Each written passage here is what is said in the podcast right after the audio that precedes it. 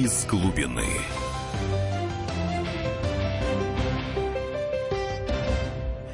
Добрый вечер. В эфире программа «Из глубины». В студии Дмитрий Стешин, спецкор «Комсомольской правды» и Егор Холмогоров. Вот он только что ворвался в студию. А мы сегодня будем говорить о кинематографе и чуть-чуть краем заденем скандальную тему с вождями на Красной площади, которые там покоятся. А, начнем, наверное, с фильма «Нелюбовь» Андрея Звягинцева, а, который номинировали на «Оскар», за что хотят наградить этот инфернальный и антихристианский фильм. Высказываться будет Егор Станиславович. Я поговорю, мы дальше поговорим о фильме «Смерть Сталина», на котором, который был показан на закрытом показе в Министерстве культуры перед Общественным советом Министерства культуры. Мне чудом просто удалось этот фильм посмотреть. Мы ждем ваших звонков. У нас студийный номер телефона 8 800 200 ровно 9702. Есть WhatsApp а, есть Вайбер. Любую новость с нами можно обсудить. Ну, Егор Станиславович, что это за фильм? Ну, начнем Расскажите. тогда с нелюбви, Сюжет. видимо. Да, вот. с нелюбви, да. Нет, ну на самом деле там проблема не в сюжете как таковом. То есть, если его пересказать, пересказать, это настолько обычный и примитивный сюжет, что как это можно растянуть больше, чем на два часа, не, непонятно. Вот. А как бы пара когда-то давно женились по залету, они ссорятся постоянно между собой, у каждого уже своя личная жизнь, там у мужа уже как бы новая беременная барышня, у жены богатый любовник, ну, у них сын общий где-то, наверное, лет 12 мальчику. Uh-huh. Вот. Uh-huh. Они живут, грубо говоря, в районе Сходни, там, то есть там такой уже почти лес, довольно опасный район. Вот. И соответственно, мальчик слышит все эти их ссоры, все, всю эту их нелюбовь и так далее. И однажды он просто не возвращается после школы домой, а Никто этого сразу даже не замечает, потому что отец ночует у своей, мать вернулась от любовника только под утро и так далее. И вот тут и мальчик исчезает. Но сюжет бытовуха, абсолютно. Абсолютная же, да? бытовуха.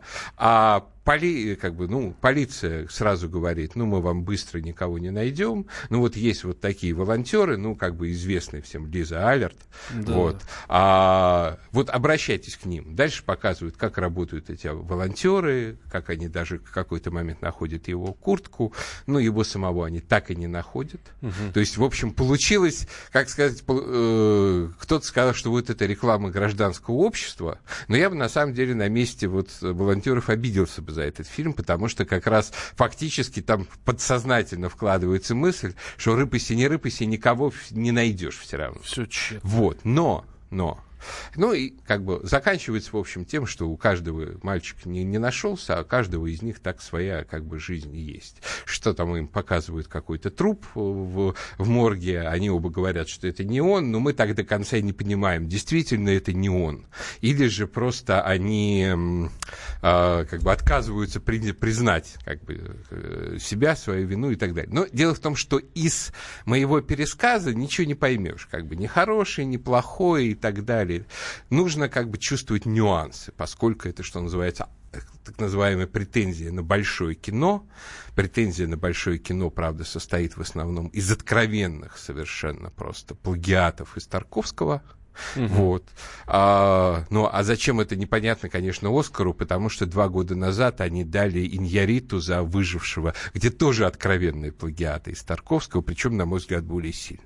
Вопрос в настроении, который всем этим создается, вопрос, что называется, в использовании художественных средств для воздействия на человеческое сознание.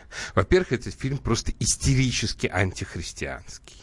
То есть там все время упоминаются какие-то православные фундаменталисты, муж пытается... То есть прямо вот в такой формулировке, да? Да, да. Это, это очень смешно, когда косметичка, которая, извиняюсь, делает героине эпиляцию зоны бикини, на вопрос, ну ты знаешь, вот он на фразу, вот знаешь, он очень православный, вот эта косметичка а, говорит, фундаменталист, то есть угу. вот... Э, Ортодокс. Э, вот, э, и вот, понимаете, а там... Возможно, эта фраза была произнесена для облегчения перевода перед Оскаром. Ну, да? скорее всего. Ну, э, ну, вообще весь фильм-то, в общем, заточен под западного зрителя, потому что наш зритель, когда он, скажем, слышит, что там э, бабушка живет за два с половиной часа на Ки по Киевскому шоссе, а герои вечером выезжают засветло к ней и возвращаются от нее засветло уже утром, Ну, то есть нам показывают фактически дорогу, занимающую не 6 часов, а угу. 12-14. То есть это там по, хронолог, по хронологии невозможно состыковать то, что уже утро, уже светает, они еще даже не вернулись к себе обратно. То есть понятно, что плевали мы на тех, кто знает, как устроен город Москва там, и так далее. Там все вот в этом смысле сделано с большим презрением к зрителю, но не в этом суть. То есть, во-первых, это истеричное антихристианство.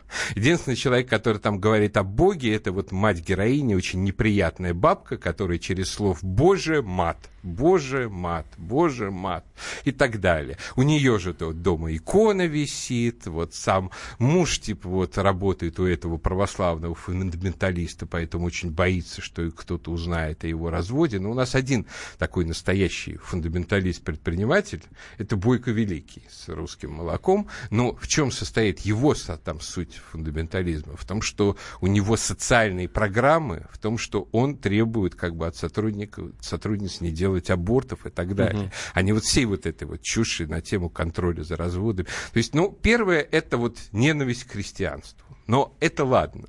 Мы уже привыкли от наших Переживем. режиссеров, как бы уже бы пережили. Все гораздо страшнее на самом деле. Это более страшное. Во-первых, Звягинцев фактически объявляет войну Достоевскому.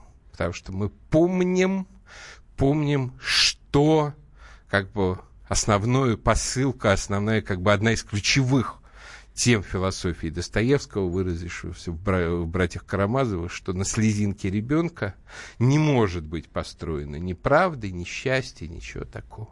И вдруг нам показывают, что мальчик пропал, и у них все становится хорошо, на самом деле. Mm. Вот этот муж дрыхнет рядом со своей беременной женой, вот он побегал, поискал этого мальчика, у него появилось ощущение некой осмысленности своей жизни, и вот ему, наконец, хорошо. Она со своим любовником, у нее тоже все хорошо. То есть на самом деле, вот, конечно, под, под конец он пытается это немножко облегчить, вот этот вот посыл тем, что показывает, что и в новом браке у них все, ну, не совсем гладко. Но по сравнению вот с тем безумием, которое у них только что творилось, в общем, выясняется, что вот убрали этого никому не нужного мальчика, на самом деле все всем стало хорошо. Искусство не может себе позволить такого. Все-таки задача искусства, вот кто-то скажет, что типа вот она такова правда жизни, что если типа вот убрать, что называется, лишнего ребенка из уравнения, то все будет отлично. На самом деле это не так. На самом деле это не так даже по жизни, как бы Господь взыскивает за такие вещи. Но это тем более не так в плане художественного творчества. Вот. Но и э, искусство, оно должно говорить человеком по-другому и о другом. Оно не должно внушать такую мысль. Вот такую мысль, как внушает Достоевский, что нельзя на слезинке ребенка построить счастье.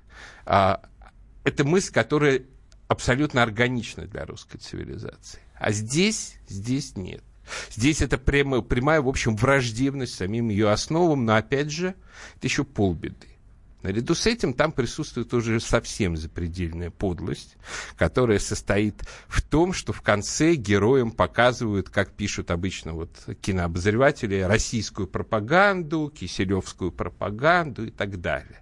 И все воспринимают, что ну, это либо такая примета эпохи, что это 2014 год, либо что это вот как бы вот некая такая насмешка над этой пропагандой. Но на самом деле там вполне определенные сюжеты об арт-обстреле обстрелах, о страданиях людей. Донбасс о, там, наверное, Да, о Донбассе. Да? Это как бы зима, вот, ну, ты, ты сам там был в Донецке именно в то время, когда ну, там да, прилетало да. в очереди, в автобусы и это так далее. Это январь 15 года. Вот, и мы вспоминаем, как мы сочувствовали этим людям.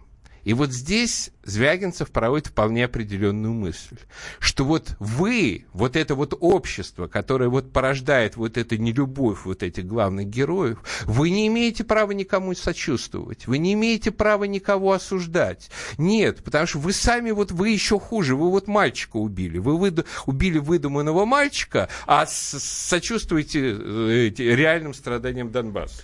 Вернемся к разговору после э, короткой рекламы из глубины.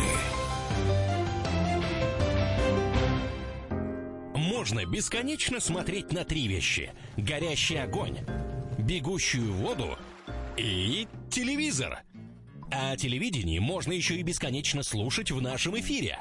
Потому что ведущие Егор Арефьев и Сергей Ефимов просто огонь. И никакой воды. Только главное, что стоит посмотреть, а чего лучше никогда не видеть. Программу «Глядя в телевизор» слушайте по средам с 8 вечера по московскому времени. Из глубины.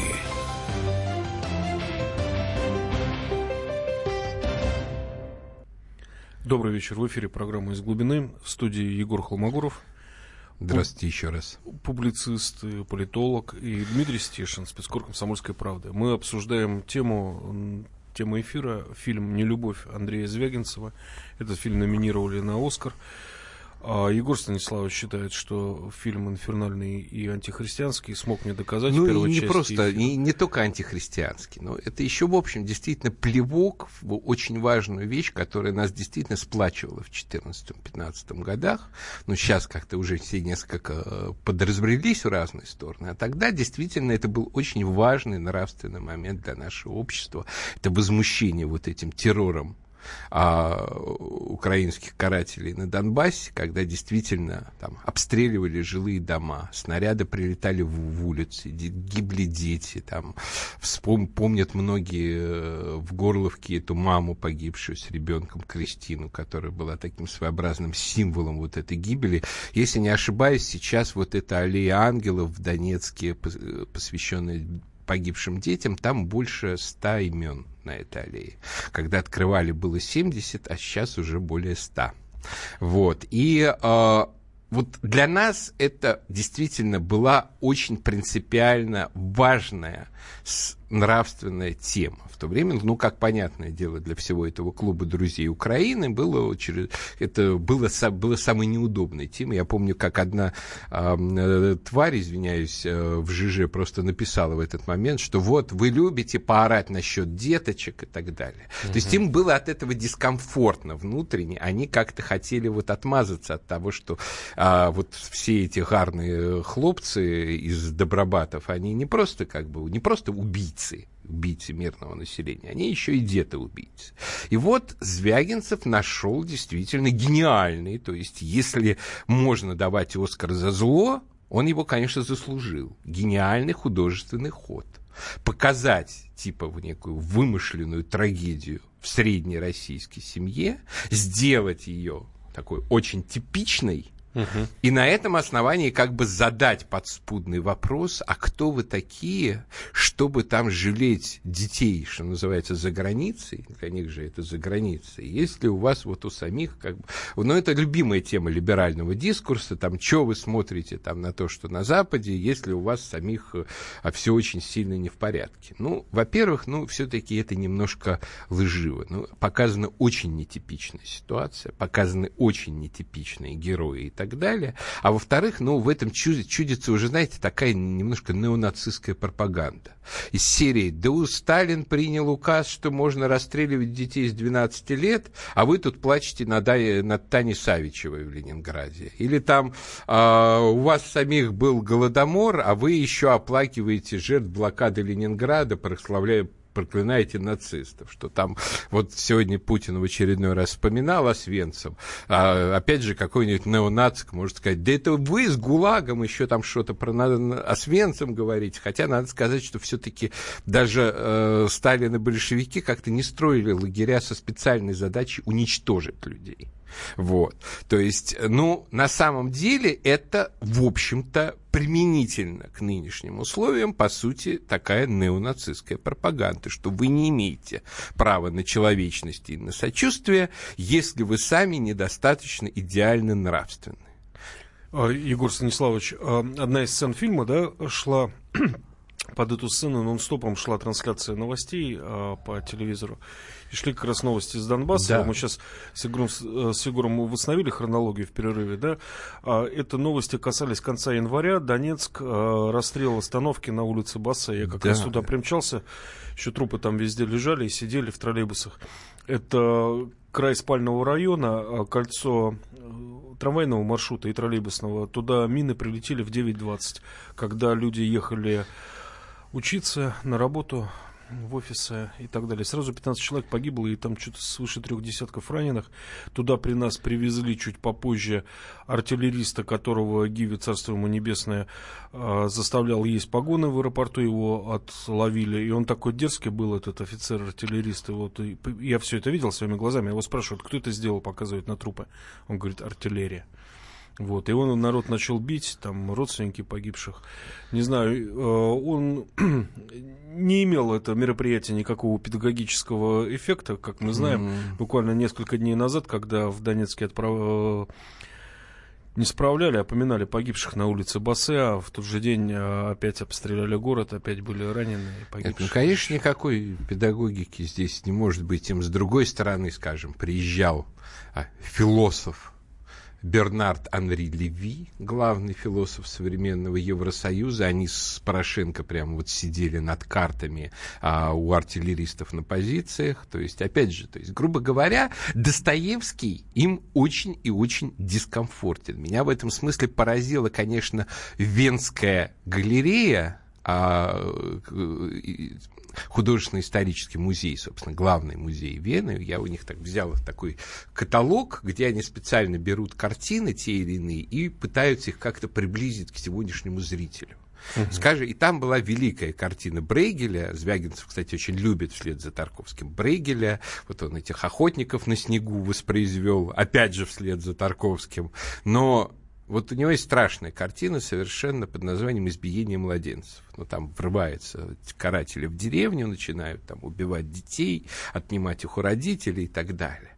И вот там комментарий. Наверное, что-то такое же творилось а, во время геноцида украинцев Сталином в эпоху Голодомора или геноцида боснийцев сербами. Современнили Твари. Сюжет, да?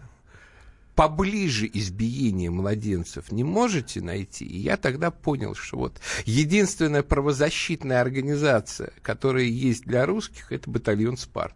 Опять же, вот Арсению Царствие Небесное. Вот, да. Понимаете, вот единственная правозащитная организация, никто больше этих русских детей в этом мире не защитит.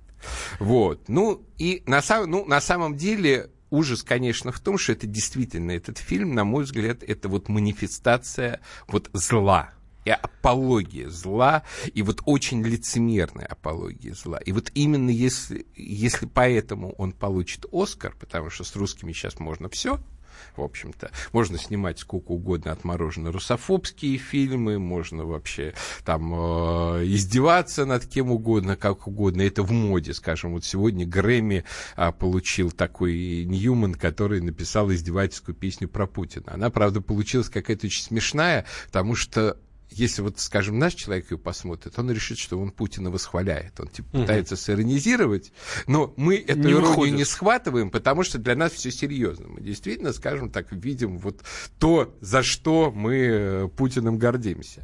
Вот. А то есть мочить русских это все в тренде. Сейчас плюс еще э, эта киноакадемия американская в этом году, э, в общем, несколько так совсем уже сошла с ума от политкорректности. То есть, видимо, главный призыв все соберет такая черно-российская комедия под названием «Прочь». Я не помню, по-моему, у нас она еще не шла даже.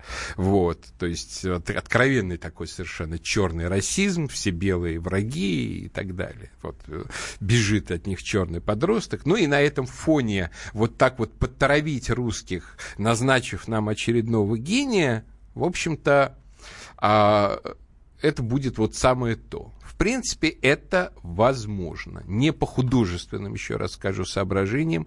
По художественным соображениям, скажем, даже тот же обошедший Звягинцева в Каннах квадрат, он гораздо сильнее. Хотя он тоже не лишен своего рода русофобии, там, ну, это долго объяснять. Но тем не менее. Однако вот ждать того, что у нас будет Алексеевич номер два в лице Звягинцева, я думаю, что ну, можно с большой вероятностью. Ну, такой тонкий, тонкий Алексеевич. Ну, И... да, ну, по сути, сути, ну, грубо говоря, на самом деле вот от этой тонкости становится только мерзее. Потому что, да, Алексеевич, она такая грубая украинская истерическая пропагандистка. Вот она вам все это выдаст открытым текстом про то, что русский язык надо запретить и так далее. А этот, ну, мы же всегда, мы же русские люди, именно воспитанные на Достоевском, нас всегда вот легко зацепить вот этой саморефлексией вопросом, а правда ли, действительно, имею ли я нравственное право, скажем, считать сволочь сволочью, если я, недоста... если я недостаточно хорош. Вот русских всегда нас вот за это очень любят зацепить. А вот люди не рефлексируют, снимают, ставят, Абсолютно на не рефлексируют. Но мы вот сейчас вот после перерыва вернемся, мы поговорим как раз о смерти Сталина и сравним это, например, с фильмом про Черчилля, вышедшим одновременно, называется «Темные времена». Его у нас не запретили. Вот. То есть вот э, великий Черчилль и гнида Сталин, и больше ничего. Наталья Гусева, читательница, нам пишет, что Звягинцев всегда говорит, что Тарковский его любимый режиссер и вдохновитель, а по сути является его духовным антиподом. Смотрела Левиафан, жуткая депрессуха, чернуха на фоне красот русского севера. Звягинцева тянет вся либеральная тусовка, пытаясь доказать, как он хорош и как высоко оценен на культурном Западе. Оставайтесь с нами, мы вернемся буквально в студию через несколько минут. С вами Егор да, Холмогоров и Дмитрий Стешин. Оставайтесь из глубины.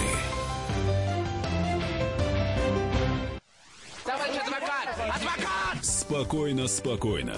Народного адвоката Леонида Альшанского хватит на всех. Юридические консультации в прямом эфире. Слушайте и звоните по субботам с 16 часов по московскому времени. Из глубины.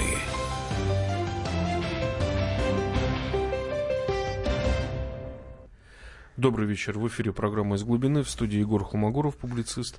Здравствуйте еще раз. И Дмитрий Стешин, спецкор «Комсомольская правда». Мы в первой части эфира, в первой половине обсудили фильм «Нелюбовь» Андрея Звягинцева, который номинировали на «Оскар». Егор Станиславович доказал, почему фильм этот антихристианский и инфернальный.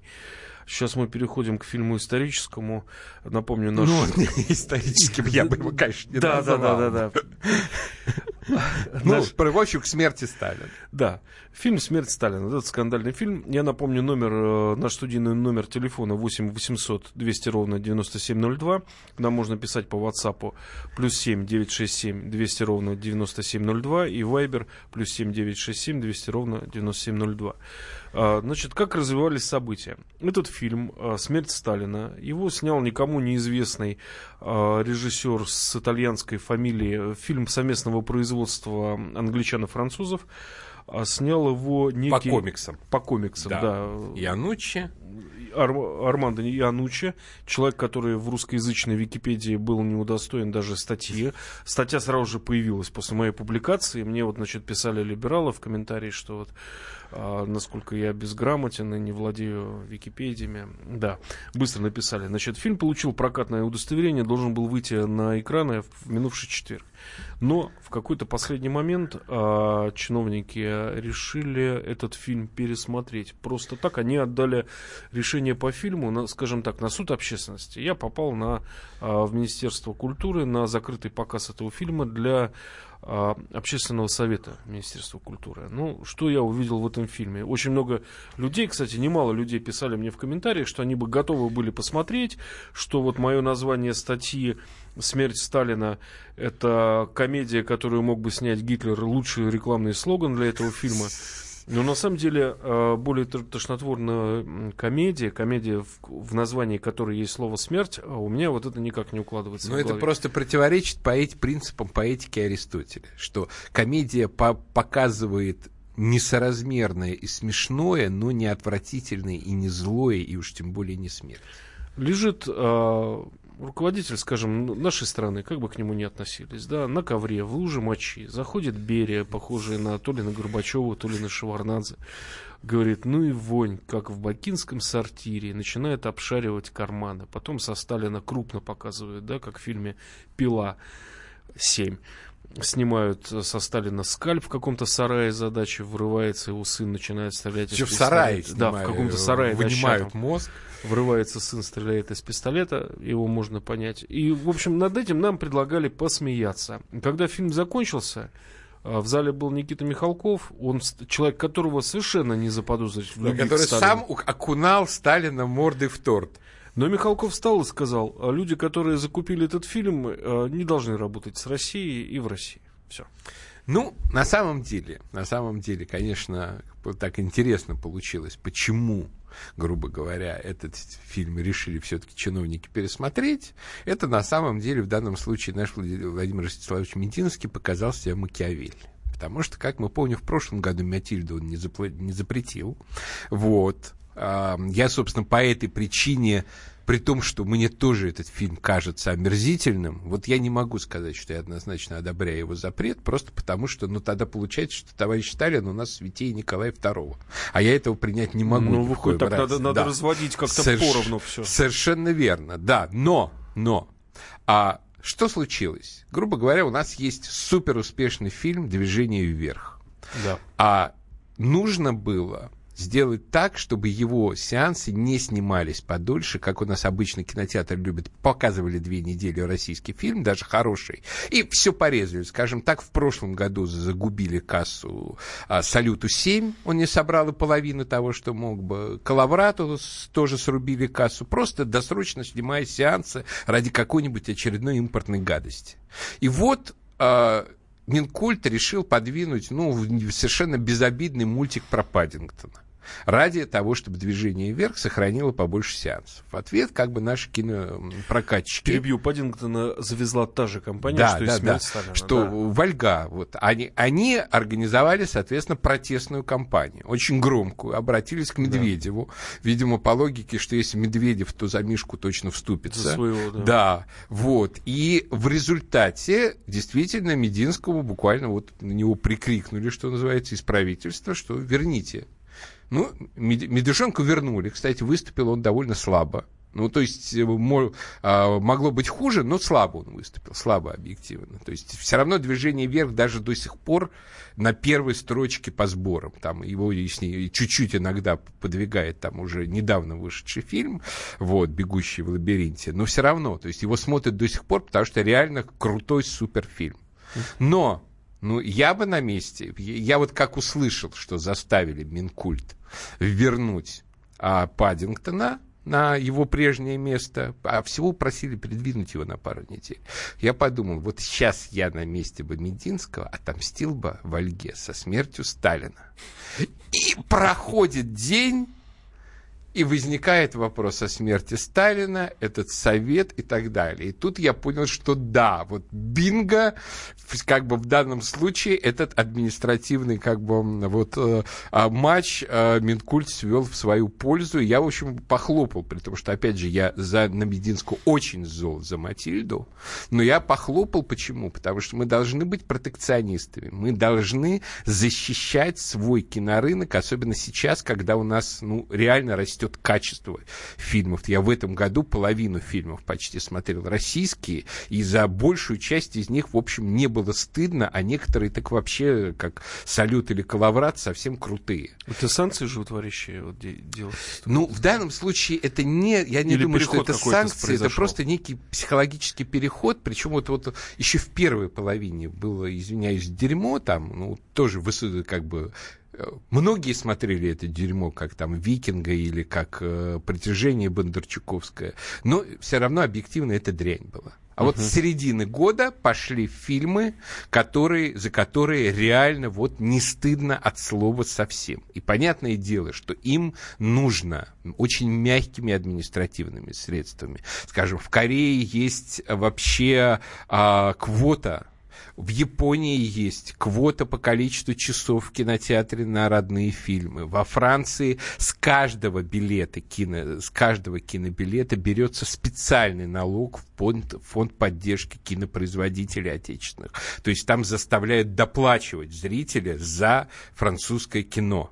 То есть у нас самую мягкую форму протекционизма выбрали. Просто немножко передвигать даты, чтобы российским фильмам давать ну, большие как бы, возможности привлечь зрителя в прокате. И устраивать на эту тему истерику, конечно, как Вольга, при том, что они в целом милые компании, они мне нравятся, даже ту же «Смерть Сталина». Единственное, что в нем по-настоящему было хорошо, это озвучка. Озвучка была а, очень дубляж смешная. хороший, да. да.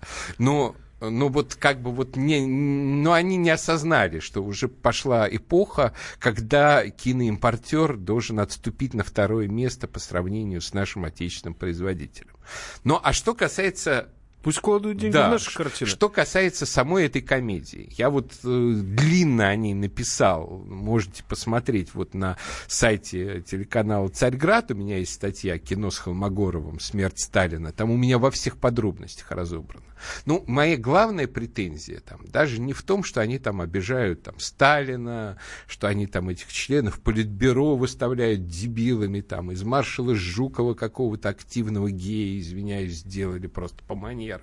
Вот, то есть... Марш, это... Маршал обращается к подчиненным бабоньке. Ну, да, да, да, да, да. То есть это все, конечно, мерзость, там вот э, и глупость и так далее. Но как раз меня задело больше всего то, что они те выигрышные моменты, где они действительно смогли бы дотянуть свою тему и даже свою линию вот, негативного отношения к Сталину, они ее не дотянули. Скажем, вот там взята великая пианистка Мария Юдина которая, собственно, вот этот знаменитый ее концерт, который записывался лично для Сталина. Вот она вообще была святая женщина, она объективно была, вот святая в самом строгом смысле слова, очень религиозная, очень верующая, всегда проповедовала христианство в самые глухие годы. Да, я что интересно, при Сталине ее не тронули, а при Хрущеве ее сразу же выперли из консерватории, из Гнесинки отовсюду. Ходила там всегда в одном э, платье черном, там деньги отдавала бедным и так далее. И когда вот этот концерт, э, который она записала лично для Сталина фактически в одном экземпляре, а, произошел, от нее ей передали от Сталина крупную сумму 20 тысяч рублей. Ну, это фактически а, половина сталинской премии второй степени. То есть угу. это огромные были деньги. Она ответила ему таким письмом, которое Шостакович в своих мемуарах, как бы рассказах Соломона Волкову, передал слово в слово. Благодарю вас, Иосиф Виссарионович, за, за вашу поддержку. Я буду молиться за вас день и ночь и просить Господа простить ваши огромные грехи перед народом и страной. Господь милостив, Он простит вас. Деньги я отдала в церковь прихожанкой, которой являюсь. Ну вот действительно да. вот, житийная история. Что она делает э, у ей ночь в фильме?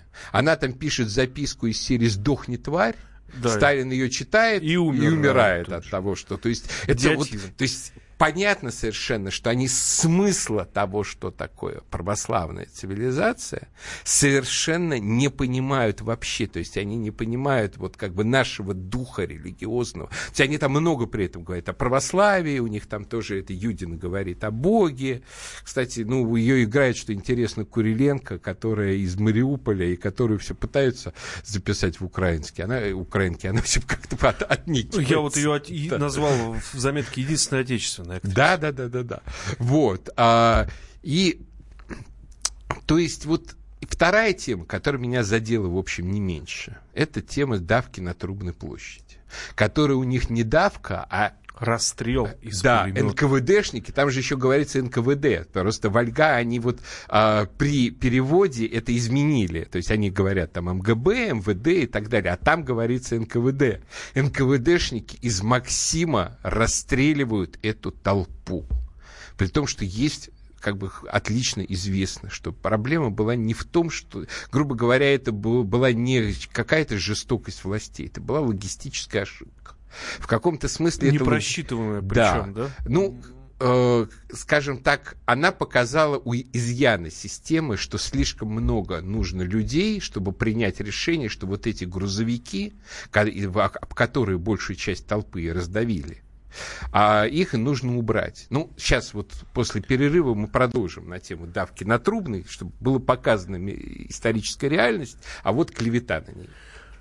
Буквально мы на несколько минут вас покинем. Оставайтесь в студии. Программа «Из глубины». У микрофонов Егор Холомогоров и Дмитрий Стешин. из глубины.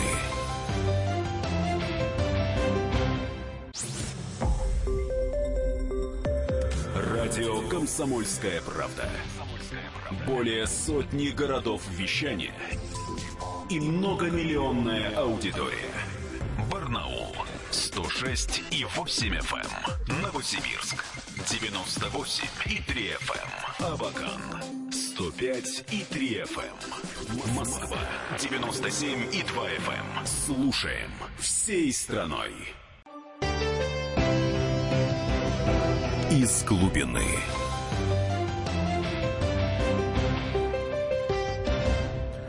Добрый вечер. Последний блок нашей программы «Из глубины» в студии Егор Холмогоров. Здравствуйте еще раз. И Дмитрий Стешин, спецкор комсомолки. Мы обсуждаем ну, скажем так, не снятый, а отправленный на экспертизу с проката фильм э, «Смерть Сталина», комедия в кавычках, да, мне удалось побывать на закрытом показе в прошлый понедельник, э, где этот фильм показывали в Министерстве культуры и Общественному совету, и было принято такое решение, коллективное письмо. Сейчас фильм может любой, кто хочет посмотреть эту тошнотворную комедию, может скачать с торрентов, насытить свое естество, но вот основные претензии, я вот получил сотни комментариев на эту заметку, да, про этот фильм. Вот была одна из претензий. Вот опять, значит, старые передовики на каком-то закрытом показе решают, что нам смотреть, а что не, не смотреть. Да назад в совок, да как можно после этого дальше жить спокойно. А вот вы знаете, а вот в Китае, например, запрещены к ввозу любые фильмы, где негативно показывается история Китая. Более того, действует цензурный запрет на прокат фильмов и э, мультфильмов, где в негативном ключе показан дракон а, национальный мифологический символ Китая. И там в Китае никого это не удивляет. И Китай первая экономика в мире, и, собственно, там есть чему позавидовать. Ну и вообще, на самом деле, весь этот дискурс «давайте мы будем свободно выбирать», он все-таки не совсем верен по своей сути. Потому что, грубо говоря, свободу выбора в чем бы то ни было может позволить себе только очень сильная экономика. Типа американской или немецкой, и то они все больше обращаются к, тоже к протекционизму, скажем. Трамп вообще а, сейчас с идеологией протекционизма выступает в защиту американских производителей. А мы, простите, мы, если бы мы каждый там год производили бы сравнимого просто по качеству и по бюджетам, например, фильмы не только о нашей истории, но и, например, об английской, и мы бы, например, могли бы ответить э, им фильмом не вот тему, э, извините, а, про Черчилля, который они сейчас вот сняли под названием «Темные времена», где там вот доходит все до совершенно позорных сцен, как типа он спускается в лондонское метро и опрашивает народ, а вот э, мириться с Гитлером или не мириться. Вот с сигарой был в этот момент. С сигарой, в Конечно. да. Он прямо в метро курит, все хорошо. И там как представители меньшинств ему тоже отвечают. Все политкорректно. Вот. А сняли бы действительно, вот мы бы фильм, как э, этот дяденька там э, пьяный с утра, к вечеру в луже своей блевотины, как им руководит, собственно, вот лидер британской прессы лорд Бивербрук, который, которого вообще в этом фильме не показали, а это был реально его серый кардинал фактически. Uh-huh. А, как он принимает решение, что а, дать немцам разбомбить Ковентри, чтобы не вскрыть тот факт, что англичанам известны их коды, вот, как он там э, интригует против Советского Союза, вот, и так далее. То есть с той же степенью, что называется, негатива одностороннего, с которым, скажем, показана Сталин и компания, показать товарища Черчилля, которого есть за что упрекнуть в его жизни. Очень много причем не только с позиции, скажем, там, грубо говоря, советских, но и с позиции, условно говоря, русских антисоветских. Например, знаменитая выдача союзниками а, наших казаков НК, э, НКВДшникам. То есть можно с, с какой угодно точки зрения Черчилля размазать. Но у нас просто нет таких еще кинофабрик и таких киномощностей. Наше кино сейчас вот только до такой степени раскачивается, что у нас через один получаются хорошие фильмы, что называется, про нашу собственную историю. Или там не частично, не, не полностью хорошие, а частично хорошие, как тоже «Движение вверх», скажем. В целом мне фильм не очень нравится, но матч они сняли просто атасный. Действительно, как бы вот ради него одного можно сходить. Вот если бы британский зритель мог бы выбрать русскую комедию, в которой топчутся на Черчилле, мы бы посмотрели бы, потому что, судя по тому, как вот мы начали создавать для них свои информационные продукты в э, пространстве медиа, там, э, Russia Today и так далее, они начинают очень сильно нервничать, как только русские начинают производить качественный контент с альтернативной точки зрения на их реалии. Они тут же пытаются запретить Russia Today, ограничивать вещание, ее тут же объявили иностранным агентом и так далее. Я подозреваю, что под тем или иным предлогом эти российские фильмы тоже бы на американском американские рынки не, и на английские рынки не попали бы независимо от их объективного художественного качества.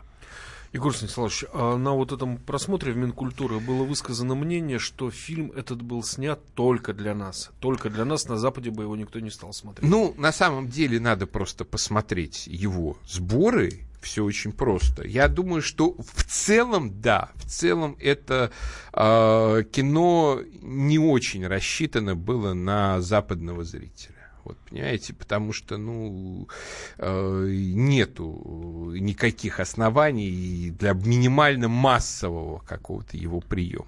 Вот знаете, вот все настолько весело, что даже ни в какой Википедии, включая английского, не, не указаны его, его сборы. То есть мы не можем понять, насколько этот фильм окупился. Но известно только, что десяток стран выкупил. Северная Америка и ну, европейские, ну, ну, купили, как бы приобрели прокатчики, они могли его сколько угодно приобрести. Э, вопрос в том, пошли ли на него зрители. Вот никаких, вот я сейчас специально просматриваю уже МДБ, просматриваю, никаких признаков того, что он имел хоть какой-то зрительский успех на Западе, нет вообще. То есть это действительно очень похоже на то, что снято прежде всего для российского рынка с тем, чтобы над нами поглумиться. Ну, прекрасно. Э, читатели просили, прямо жаждали, давайте снимем, пусть комсомолка снимет, мы скинемся деньгами, даже такое писали.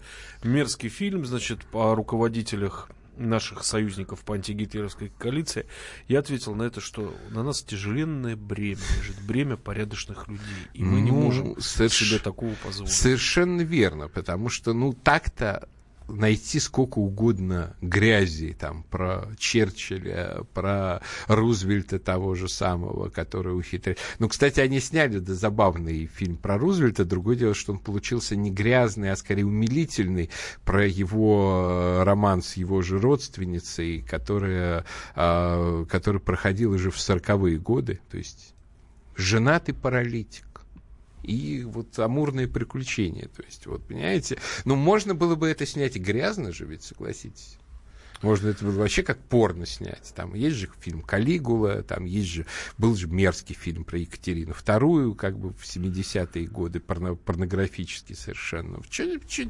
Что не оттянуться? А, опасность таких фильмов, Егор Станиславович, в том, что ты их посмотрел, а потом это же в тебе навсегда останется. Да, совершенно верно. И вот, знаете, вот почти одновременно с, э, со скандалом с этим фильмом наш кандидат в президенты Ксения Собчак выступила с заявлением. Вот интересно ваше мнение, да, зная ваше отношение к этому периоду, да, историческому, и к Сталину в целом, да. А, Сталин умер 65 лет назад, он закопан, закопан в центре Москвы, давно уже пора перезахоронить. Его место в истории рядом с Гитлером и Каддафи и другими, чьи места захоронения неизвестны.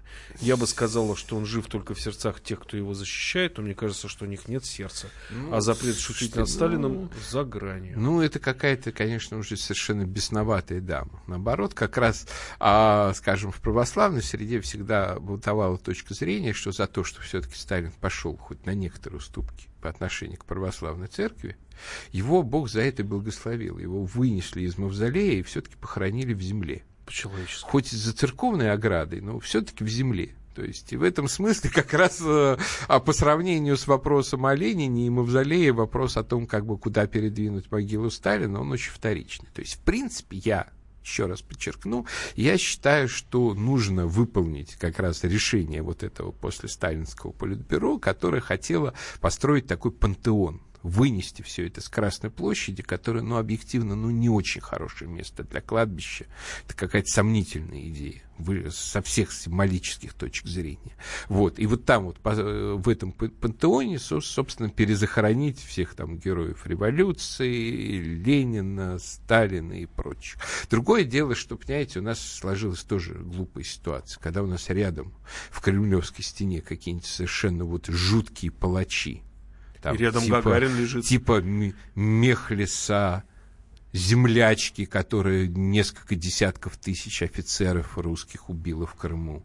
То есть какие-то мутные иностранные коммунисты, про которых уже сто лет никто не помнит. И тут же Гагарин, Жуков, Чкалов. Рокоссовский, Чкалов, то есть действительно люди, которые объективно национальные герои, причем они похоронены как раз по второму разряду. Не по первому разряду, как там Дзержинский там, а и Калинин, а в стене сожженные, что вообще тоже, ну, с моей точки зрения, может, конечно, то есть есть люди, которые нормально относятся к Колумбарии, мне, меня жуть берет от мысли, что вот православного человека могут похоронить в стене в Колумбарии.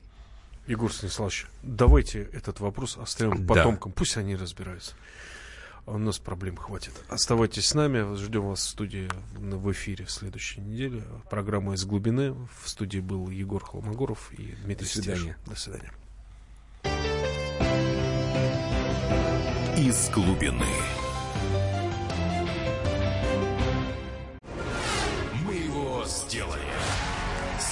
Скачай мобильное приложение «Комсомольская правда» для iOS. Фото, видео, статьи и прямой радиоэфир. Крупнейший новостной сайт в вашем кармане. Доступны версии для iPhone и iPad.